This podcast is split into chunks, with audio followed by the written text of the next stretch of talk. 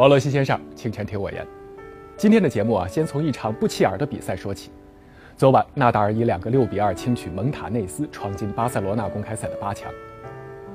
对曾经的纳达尔来说，赢一个外卡选手算不得什么，但对如今的他来说，过去这十天连赢七场，着实算是了不起的挑战了。